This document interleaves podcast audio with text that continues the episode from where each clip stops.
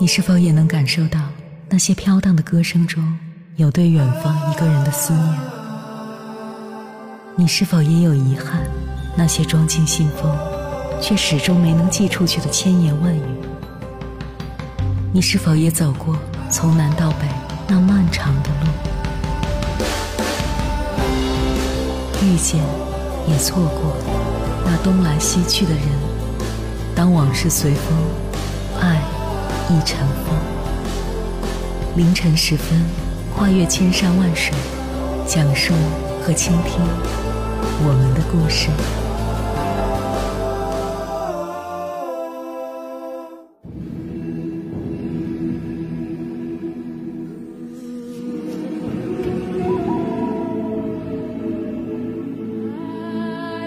欢迎回来，各位夜行者，这里是正在直播的。中国交通广播，千山万水只为你，深夜不孤单。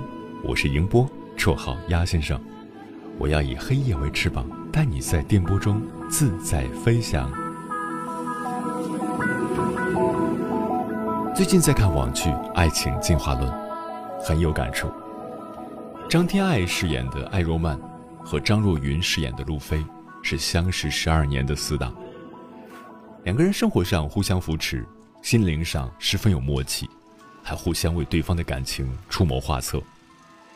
明眼人都看得出来，路飞喜欢艾若曼，可在后者的眼中，他们是不可能喜欢上对方的死党。然而，不知道什么时候开始，艾若曼一直以来的坚定被动摇了。或许他自己都没有发现，他对路飞的感情的改变。在被渣男辜负后，路飞说。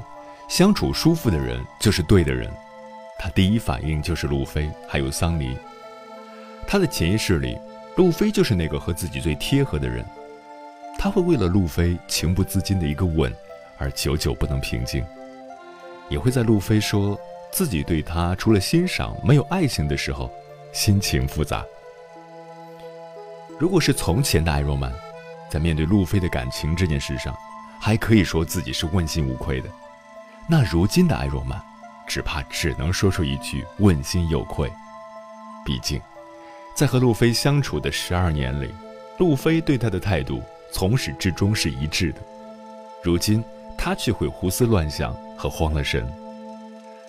艾若曼自己有一句话说的很对，在感情这件事上，当局者迷，旁观者清。他对男神丁宇阳的感情，更多的像是一种执念。或许一开始是真的暗恋和心动，但是多年的你追我赶和求而不得之后，艾若曼对他或许只剩下了不甘心。这和他上学的时候执意要考一百分的心情一样，只不过他们的结局早在多年前就以零分收场了。而艾若曼和追求路飞的邢青青较劲的举动，也不仅仅是单纯的好胜好强。邢青青秀恩爱的举动只会让他觉得不爽。作为朋友，对方有可能找到女朋友，正常的反应应该是祝福而不是吃醋。而艾若曼的所作所为早已跨过了朋友该有的立场。有多少人像艾若曼一样陷入情网而不自知？又有多少人像路飞一样以朋友的名义爱着一个人呢？恐怕每一对由朋友走向恋人的情侣。都遇到过这样的问题，又或许，艾若曼什么都知道，只是潜意识里还不愿意承认罢了。如何判断自己和对方之间是否有纯粹的友谊？如何判断自己是否喜欢上了好朋友？我想这个问题也成为了很多人的困扰。大概就是，会因为他的一举一动胡思乱想，会忍不住关心他的生活和动向。也会把他偷偷设成你心里的标杆，不自觉地将其他人和他做对比，继而想到，如果是他会怎么做。那些不自觉的心理动作，经年累月养成的习惯和自然，都是逃不过的爱的证据。接下来，跟朋友们分享的文章名字叫《如果我来到你的城市，你会不会来接我》，作者侧颜如何。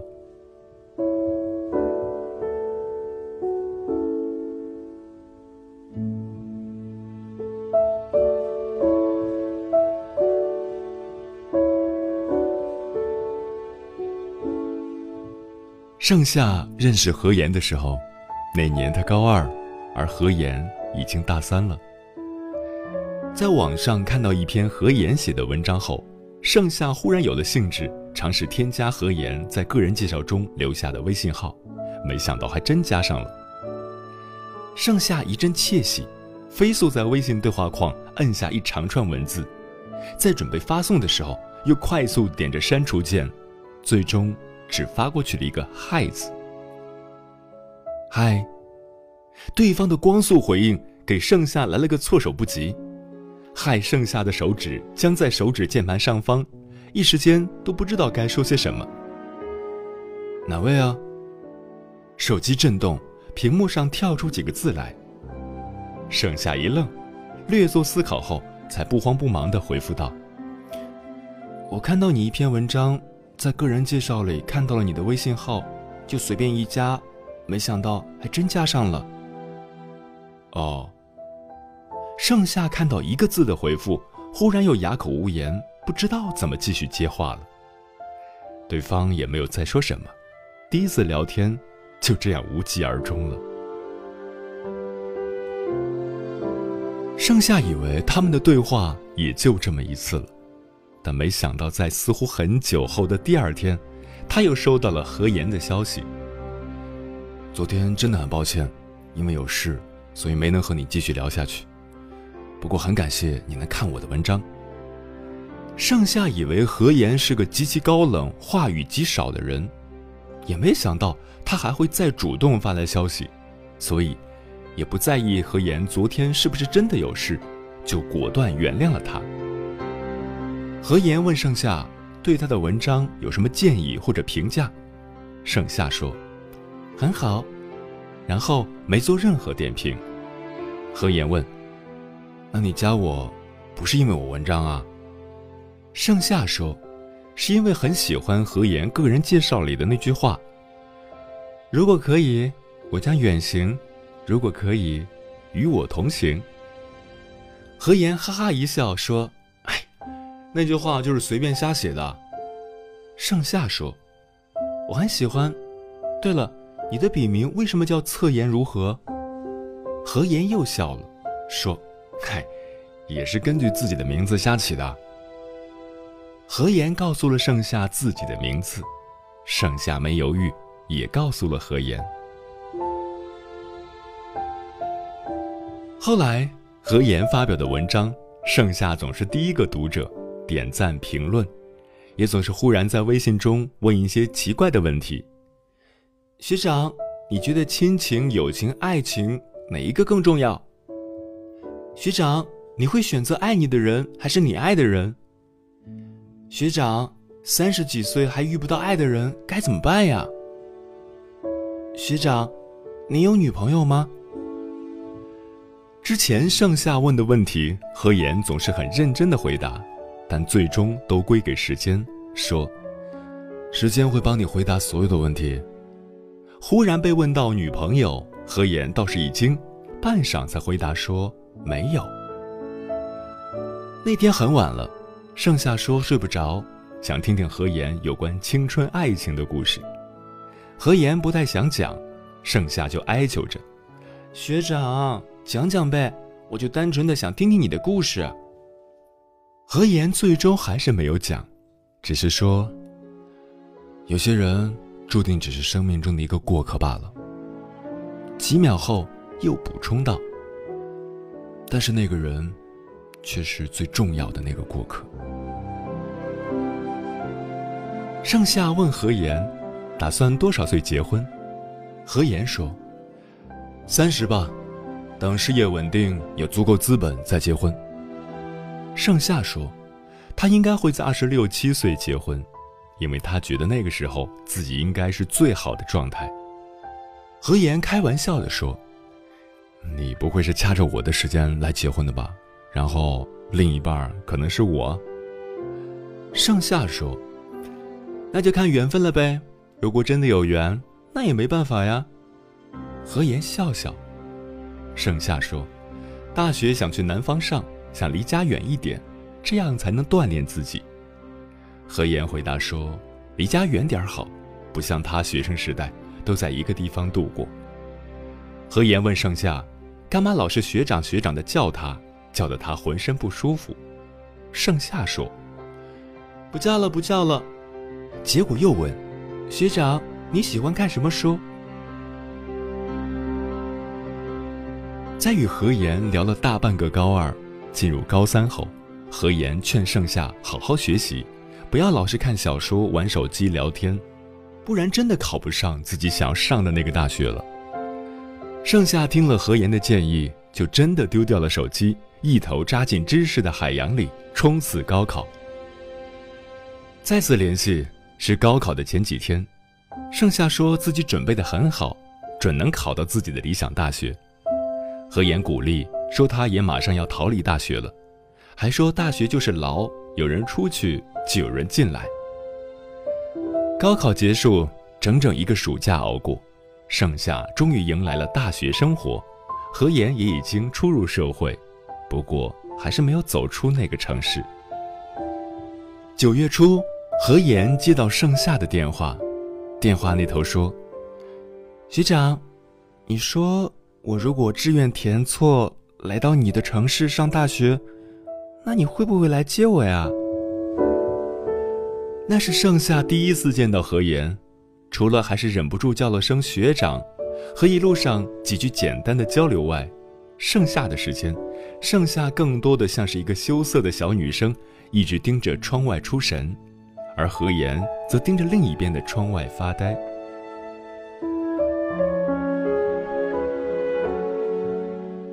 以后的日子里，何言作为盛夏的私人导游，带着盛夏玩遍了整个城市。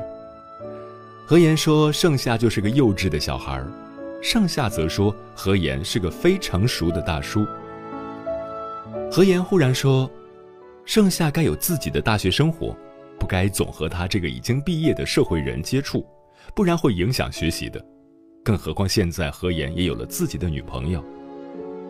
盛夏沉默，没有说什么。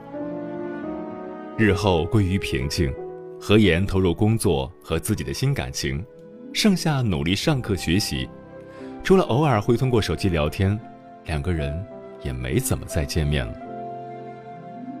大二的时候。盛夏告诉何言，他谈恋爱了。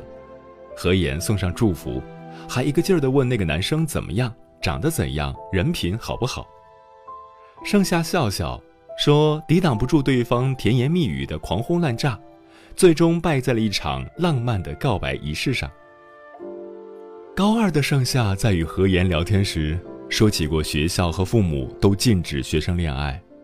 不过那个时候，他真的挺想拥有一场单纯青涩的初恋，只是不知道现在的这份恋爱，是否也能如同想象中的那么简单且美好。何言依旧会去不定时的发表文章，盛夏也是唯一一个坚持在何言每一篇文章下留言的读者，从高二留到了大三。那天，何言看到文章下的一个留言：“学长，我分手了，好难受。”何言第一时间打电话过去，电话里有轻微的哭泣声。何言安慰着盛夏：“没事的，等着我。”何言出现在盛夏面前的时候，那天天很晚，盛夏一个人在学校旁的小酒馆尝试喝酒，喝得满脸发红。何言本来想大骂盛夏，分了就分了，喝酒有个屁用啊，坚强点儿。但最终变成了坐在盛夏对面陪他一起喝，听了一晚上的哭诉，递了一晚上的纸巾。因为何言也在不久前和女友分手了。那晚过后，盛夏变回了以前的样子，还发消息告诉何言：“学长，第一次喝酒好辣呀。”何言记得盛夏以前问过他：“喝酒真的能解愁，忘掉想要忘记的吗？”何言回复说：“能。”以后，盛夏不再提起自己的初恋，何言也从未问起过。何言在心里祝福盛夏，在将来能遇到最好的那个人，疼他爱他。盛夏毕业后，工作迁到了南方，说本来大学就要去南方，结果现在只能用工作来弥补当时的愿望。那天，盛夏离开这个城市，何言来送行，就像四年前一样，两个人走在一起，话很少。何言拉着行李箱看着前方，盛夏走在一旁低着头。盛夏说。不知道以后还会不会再来到这个城市，不过总要感谢何言四年的照顾和陪伴。何言笑笑，将所有的东西交到盛夏手里。离开时，盛夏忽然回头说：“学长，你都二十七了，赶紧找个女朋友吧。”何言抓着后脑勺的头发一阵傻笑，在真的看不到盛夏身影的时候，才意识到。原来真的有可能，再也见不到了。有的人或许只是生命中的过客，但那个人，却是最最重要的那个过客。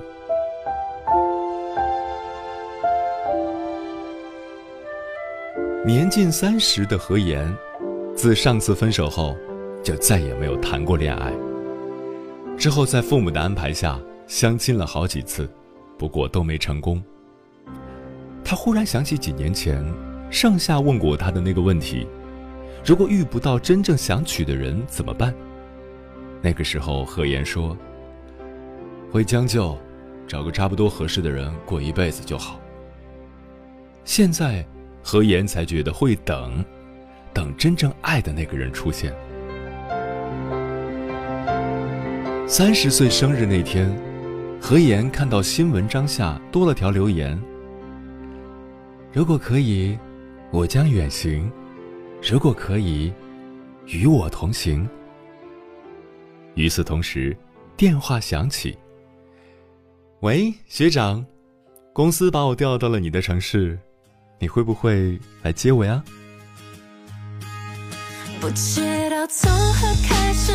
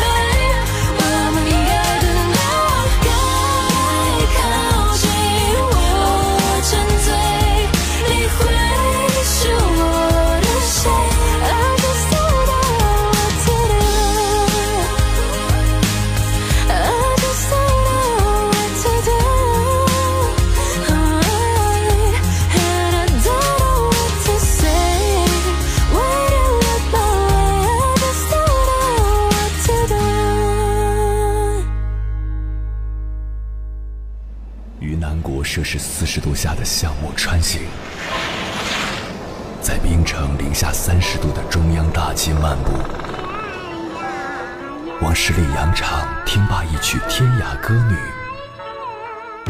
西出阳关凭黄沙穿金甲，风霜雨雪，四季如歌，不曾倦怠。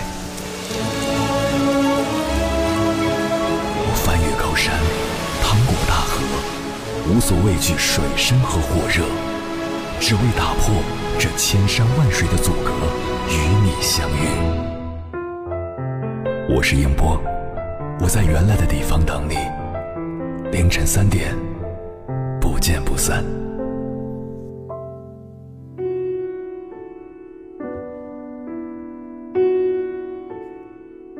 有时跟认识很久的人谈恋爱，你以为两个人已经熟悉到没有问题了，其实真正在一起了，暴露出来的问题或许更多。一方面，两个人拥有相同的圈子、相同的朋友，不论是吵架还是分手，都挺尴尬。另一方面，从朋友到恋人，不仅仅是身份的转变，更重要的是心态和情感也要随之变化。很尴尬的是。有些人并不能够很好的转变心态。记得看过这样一句话：朋友间能轻松包容面对的事，情人间不一定能容忍。一个问题处理不好，你失去的不仅仅是恋人，还有可能是一个多年的好朋友。所以，和认识很久的朋友谈恋爱要慎重。一生一世，并非只有爱人这种形式才可以存在，不论是朋友还是亲人。也可以一生一世。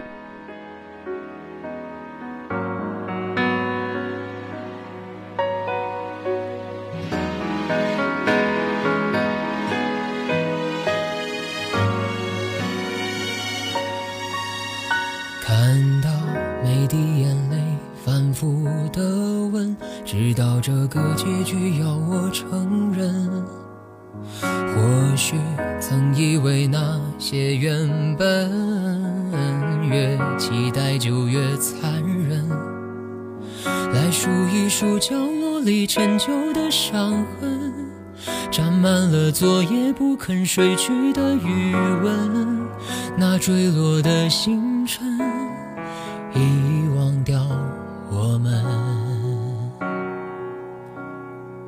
当我独自在伤心的过程，幸福你却早已捷足先登。